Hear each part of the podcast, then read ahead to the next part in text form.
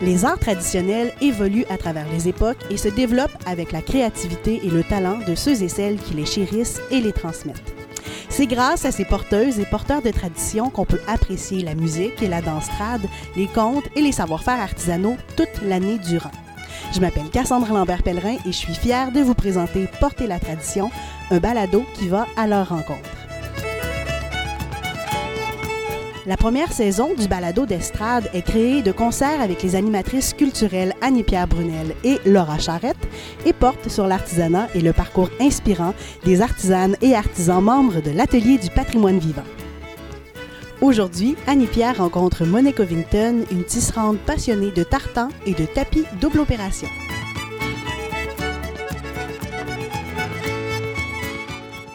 Bonjour, je m'appelle Annie-Pierre Brunel. Je suis chargée de projet culturel pour Estrade. Aujourd'hui, j'ai le plaisir de recevoir Mme Monique Ovington, qui est tisserande. Pourriez-vous me parler tout d'abord de votre pratique artisanale? À l'heure actuelle, les techniques artisanales que je pratique, c'est les tartans, mais c'est surtout les tapis. Puis comment ça a commencé? Qu'est-ce qui vous a initié à ça? Euh, ben, quand j'ai suivi un cours, la dernière leçon de, qu'on a eue comme ça, on faisait de la récupération. Pour faire de la récupération, il faut avoir beaucoup de laine, il faut avoir beaucoup de fils, puis comme ça. On était plusieurs filles, comme ça de même. Fait qu'on s'est mis à tisser de, de, la récupération pour faire des tapis. Puis c'était vraiment, c'est encore plus beau qu'un party. Tellement que c'était intéressant. Parce que c'est là qu'on a appris à monter des, les métiers à tisser euh, pour faire euh, en corde de scène, pour, pour euh, faire un tapis qui est, qui est durable. Parce qu'un bon tapis, c'est comme un, grand tableau, comme ça. Fait que là, je le montais avec de la corde de scène. Et puis après ça, on, on, a tissé la première opération qui était euh, juste en laine. Après que c'est tissé, bien, bien entendu que faut que ce soit lavé. Je monte une première fois sur mon 45 et puis je monte 25 pouces de large, des fois un petit peu plus. J'en monte à peu près 15 verges de long. Faut que, quand, quand j'en ai tissé 15 verges de long, je l'enlève de sur le métier, je le lave, je l'étends dehors et puis ça sèche. C'est dans la même journée, c'est pas long. Après ça, je taille toute ma première opération. Après, après ça, je remonte mon, mon métier, un autre métier en corde de scène. La corde de scène, c'est la corde à tapisserie. C'est une corde, euh, il y en a qui appellent ça aussi la corde à boucher. J'ai un peigne à tapisserie pour tisser ma première opération comme ça. Alors, je fais dessous-dessus. Après ça, je finis mes, euh, ma, je finis mes, mes ganses, là. Je tresse euh, mes petites ganses là, que j'ai comme ça, très solides. Un nœud d'abord, tressé, un autre nœud. Parce que sur un tapis, c'est pas le tapis qui est usé en premier, c'est les franges. Après ça, je lui donne, euh, je le garde avec euh, une Kardashian ou une, quand on n'en a pas une pour le tissu, je le garde avec une Kardashian, puis ça va très, très bien comme ça. Quand on le relave après quelques, quelques temps, quelques années même, ben on refait simplement le lavage et puis le cardage. C'est comme ça. Puis le tapis, avec euh, certification, je peux vous dire qu'il dure une vie. Ça, c'est l'histoire de mes tapis. Pourquoi que je les ai faites après les, tartans? Parce que là, j'en avais de la laine. Quand je faisais les couvertures de laine de toute chaque province. Ça, c'est en 82, quand j'ai trouvé les... Euh, quand j'enseignais les tartans écossais, j'ai découvert qu'on avait des tartans canadiens. Puis qu'il y en a un par province, est-ce que c'est ça? Il y en a un par province, selon les armoiries, selon les... Pour vous expliquer un petit peu, je vais en expliquer un, puis les autres sont presque tous de la même façon. Comme euh, je vais expliquer celui du Canada, ça ne fera pas de jaloux. Fait que c'est David Weiser qui l'a dessiné en 1967 lors de l'exposition universelle. Il s'est inspiré de la feuille d'érable, qui est l'emblème du Canada à travers le monde. Part de vert foncé, aller jusqu'à doré parce que l'automne, c'est ça. C'est un tissu qui est, qui est accessible à tout le monde. On peut le reproduire. Que c'était comme ça quand ils ont été exposés. J'avais toujours un tableau de, des, tartans quand, quand je les enseignais parce que je faisais aussi, je me permettais euh, d'aller aussi dans les écoles. Vous des cours dans les écoles, puis est-ce que vous en donnez ailleurs? Ah, oui, bien là, j'ai enseigné partout dans, la province parce que quand j'ai découvert les tartans canadiens, j'ai délaissé les tartans écossais. Et puis là, j'ai parcouru la province. Puis j'ai même été un petit peu aux États-Unis, mais c'est surtout la, province. Alors, les tartans sont homologués à Édimbourg, en Écosse. Je suis allé à, trois fois, je pense, comme ça. En premier, c'était à la cour de Lord Lyon. Qui, euh, qui, faisait l'homologation des tartans. Pour qu'un tartan soit reconnu puis officiel, il faut aller faire homologuer en Écosse. Oui. Encore aujourd'hui. Encore aujourd'hui. Encore aujourd'hui. Comme moi, je l'ai fait moi, en 2004, mon tartan, ça a pris du temps, là, comme ça. Là. Ce qui est arrivé aussi, c'est qu'on m'a, on m'a honoré un petit peu à, l'Assemblée nationale avec le tartan du Québec. Ils ont respecté un peu la- l'arrivée des, euh, des Écossais au Québec. Puis c'est pour ça, par après, que j'ai été pendant plusieurs années euh, faire euh, des ateliers puis des conférences. Fait que j'ai commencé avec des Écossais, puis après ça, c'était tartan canadien, les tartans Mais vous, personnellement, est-ce que vous avez de l'ascendance écossaise? Oui, mon père, mon père, d'Écosse, sur Wellington. Puis il y en a beaucoup sur la côte nord, parce que j'ai fait homologuer aussi le tartan, le premier tartan de la côte nord. Ça, c'est moi qui l'ai fait hom- homologuer par ma mère. Mais quand euh, vous deviez, par exemple, créer un tartan là, pour une municipalité, vous vous inspiriez de quoi? des armoiries, puis les couleurs des armoiries. Là, on commence à faire des échantillons. Mais le dernier que j'ai monté, j'ai monté le bal moral. Pourquoi le bal moral? Parce que le bal moral, c'est celui de la reine Élisabeth, de son château Palmoral, puis- mais aussi, c'est le tartan qu'elle donne à ses invités quand euh, elle les recevait. Mais j'ai jamais été reçu, là, inquiétez-vous pas. Fait que... on n'a pas le droit de le faire.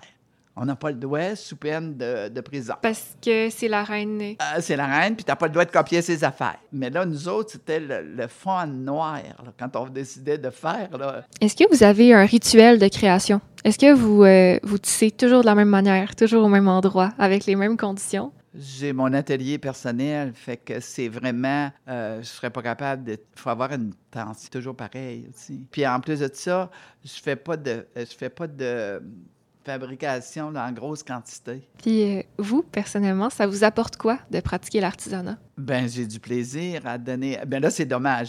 Ben, c'est dommage. C'est pas dommage. J'ai rendu à l'âge que j'ai j'ai pris ma retraite, là, vraiment, là, que je fais juste des quelques exposés. Puis c'est la seule place ici à la Maison Chevalier là, que, que j'ai placé des affaires cette année. Là. C'est vraiment tranquille. Mais euh, pour donner des conseils, même par téléphone ou quelque chose de même, ou une femme qui est mal prise, quelque chose de même, ça me fait terriblement plaisir. Parce qu'étant membre des Tisserands du Québec depuis, depuis 30 ans, 39 ans, C'est- quoi ça d'ailleurs, les tisserands du Québec? les, Tisserands du Québec, c'est une association dans la province OK, du, de Québec.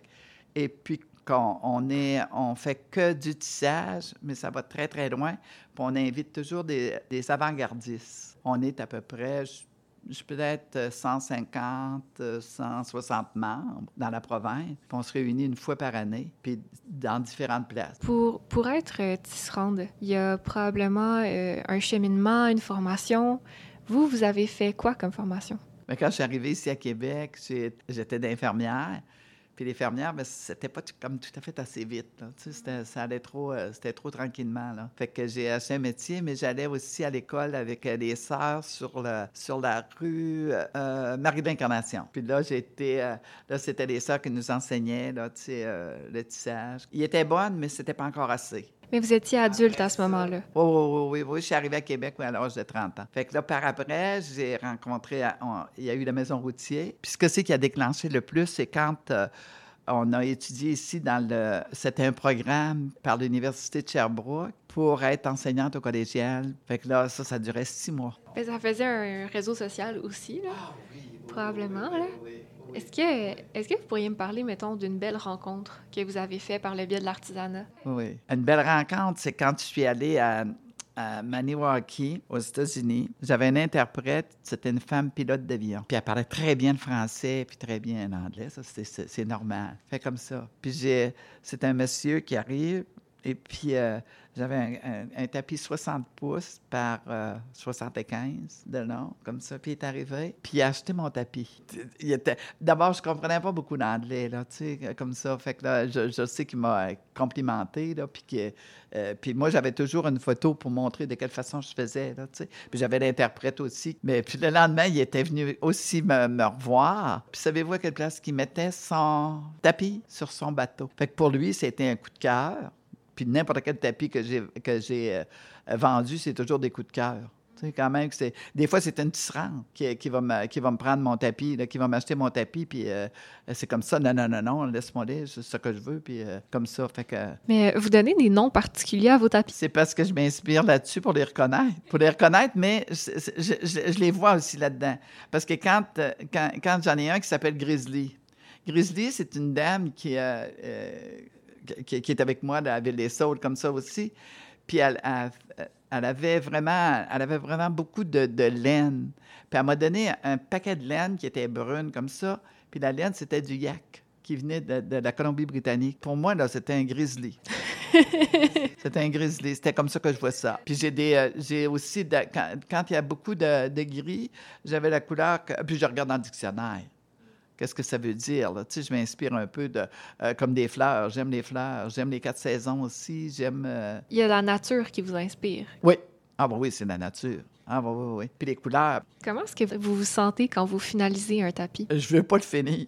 Euh, Quand je suis sur le métier, là, la dernière demi-verse que je fais, là, là, je viens angoisser un peu parce que je veux pas finir. Puis il faut que je pense qu'est-ce que je vais remonter après sur le métier. Selon vous, c'est quoi les bonnes qualités pour être une artisane? La patience pour ça. Pour ça. Parce que euh, faut faire quelque chose. euh, pour faire quelque chose, il faut penser que il faut pas que tu fasses comme au magasin. Parce qu'au magasin, ça coûte pas cher. Tu, sais, tu peux aller, tu peux aller l'acheter, puis tu n'as pas besoin d'être fatigué, gars, tu vas l'avoir. Comme ça. Tandis que si, si c'est toi qui le fabrique, il faut qu'on voit que c'est fait main, que c'est bien fait. Fait que, mettons, moi, je veux commencer à tisser. Ça serait quoi vos trucs? C'est d'a- d'a- d'apprendre d'abord à monter ton métier, d'apprendre à calculer comment ça va te prendre de, de, de fil, puis de savoir qu'est-ce que. de commencer par des fils naturels. On peut maintenant passer au segment des questions en rafale, donc je vous invite à répondre le plus spontanément possible. Euh, c'est quoi la première pièce que vous avez créée? Ah, je, je faisais des, des- des techniques avec dedans. C'était euh, du reps lancé qu'on qu'on appelle. Quoi la toute dernière pièce que vous avez... euh, La dernière pièce que j'ai tissée, c'est c'est des tapis. Un tapis, ouais, c'est des tapis. Est-ce que vous comptez les heures que vous avez tissées? Non, jamais. Tu regardes jamais l'air. Si vous aviez à décrire votre pratique artisanale en trois mots, c'est beaucoup d'émotions. Beaucoup, beaucoup d'émotions. Une satisfaction, puis du bonheur. c'est quoi le contexte le plus bizarre où vous avez tissé? Ah, quand j'ai donné un atelier à- euh, près de Beaconsfield, à près de Montréal, là, comme ça, là, puis c'était que des Anglaises. Puis j'avais fait traduire tout mon... euh, mon j'avais tout fait traduire mon, mon historique en, en anglais. Tu sais, ça, c'était pas compliqué. Euh, on peut passer au troisième segment, qui est une discussion sur une pièce en particulier. C'est mon tapis. C'est un tapis que j'ai même vendu ici, à la Maison Chevalier, de, de trois ans. C'est un grand tapis de 60 pouces. C'était comme un coucher de soleil. C'est un Américain qui l'a acheté ici. Puis pourquoi est-ce que ce tapis-là, il se démarque de vos autres tapis? Puis celui-là, j'ai dit, il faut que j'en fasse un grain. Faut que j'en fasse un grain. Puis là, c'est sur le 60 pouces. Puis ça, ça prend du temps. Ça prend du temps, ça n'a pas d'idée. Mhm. Puis ce tapis-là, il était fait en laine entièrement? Pure laine, puis pure, euh, euh, pure laine, puis pure euh, corde de scène, euh, pure naturelle. Quand on me dit, il y en a qui aiment aller dans un magasin de bijoux, là, ben moi, c'est un magasin de laine que j'aime. J'adore la laine, j'adore les couleurs. On achève l'entrevue, mais j'aimerais beaucoup parler de transmission puis de postérité avec vous. Donc, selon vous, qu'est-ce qu'on pourrait faire collectivement pour transmettre euh, les savoir-faire artisanaux? C'est tellement compliqué de ce. C'est tellement compliqué parce que quand euh, euh, moi, je suis membre des tisserands du Québec, qu'on se rassemble une fois par année, puis qu'on cherche des solutions là, pour, pour qu'il y ait toujours des, des tisserandes, mais nous autres, on les, on les, on les dans les sacs des fermières parce que nous autres, c'est juste du tissage. C'est pour ça que c'est euh, c'est pour ça que c'est bien aimé. Puis ici à Québec, on a la maison, il y a la maison routier qui est toujours euh, bien, bien forte. Puis les sacs des fermières, ils ont des gros défauts, des grosses qualités puis des gros défauts. Ils, veulent, ils, ont de la misère à intégrer euh, un peu plus jeune. Moi, je, quand, quand j'étais dans, dans, dans les arts textiles où c'est que je suis, je suis moi, c'est c'est au moins un cours de base. Le cours de base, c'est 30 heures. Si tu fais ton cours de base de 30 heures, là, puis tu apprends comment calculer une pièce, tu apprends comment monter le métier, tu apprends d'abord comment ourdir, même si tu n'as pas à le monter le métier, tu vas savoir comment t'en occuper. Tu vas savoir comment réparer un nœud. Tu vas savoir comment, si tu pas, si as oublié, s'il y a une erreur dans ton montage, tu vas savoir comment réparer, faire une lame de réparation. Tu vas être capable de faire, là, tu sais, comme ça. Puis en plus de ça, quand tu vas faire le, le- le pliage de ton métier, là, comme ça, l'enroulement qu'on appelle, le, le pliage, comme ça, puis là, que tu que as passé en lame, là, déjà, tu sais un petit peu. Mais le- le- je regrette de dire ça, mais c'est réellement vrai. Les fermières, euh, je suis pas actif, là, mais je me permets de les critiquer. Mais à la maison routier, par exemple, est-ce qu'eux, ils donnent un cours, euh, comme vous disiez, disons 30 heures? Ah, le cours de- ils donnent toujours le cours de base. ils vont toujours donner le cours de base, tout le temps. Parce que, puis en plus de ça, maintenant, c'est accessible. Dernière question. Qu'est-ce qu'on pourrait se souhaiter pour l'avenir du tissage? Se souhaiter pour l'avenir du tissage, ben de- je, je veux dire, on va être obligé de revenir. On va être obligé de revenir. Parce que la fibre naturelle est très importante, puis elle dure plus longtemps, puis on apprend à apprécier qu'est-ce qu'on a. Puis on le fait durer, ou n'est pas capable. Un morceau que vous auriez tricoté, que vous auriez tissé ou que vous auriez cousu, vous n'êtes pas capable d'a- d'aller le porter, là, tiens, je ne le mets plus. Vous n'êtes pas capable. Donc voilà, c'est ce qui termine cette balado-diffusion avec Monique Covington. Je vous remercie vraiment d'avoir pris le temps de partager votre passion avec moi. Si vous avez aimé le balado et que vous voulez en savoir plus sur le travail de Mme Covington, je vous invite à consulter le site Internet d'Estrade et à vous abonner. Puis moi, je vous dis à très bientôt pour un nouveau balado avec une porteuse de tradition. Le balado d'estrade est une production du Centre de valorisation du patrimoine vivant. Cet épisode a été réalisé par Annie-Pierre Brunel. Le thème musical est un extrait de la pièce L'autre bord de l'eau du groupe La Déferlance. Merci à Monique Covington pour sa générosité. Je m'appelle Cassandre Lambert-Pellerin et on se dit à bientôt pour un autre épisode de Porter la tradition.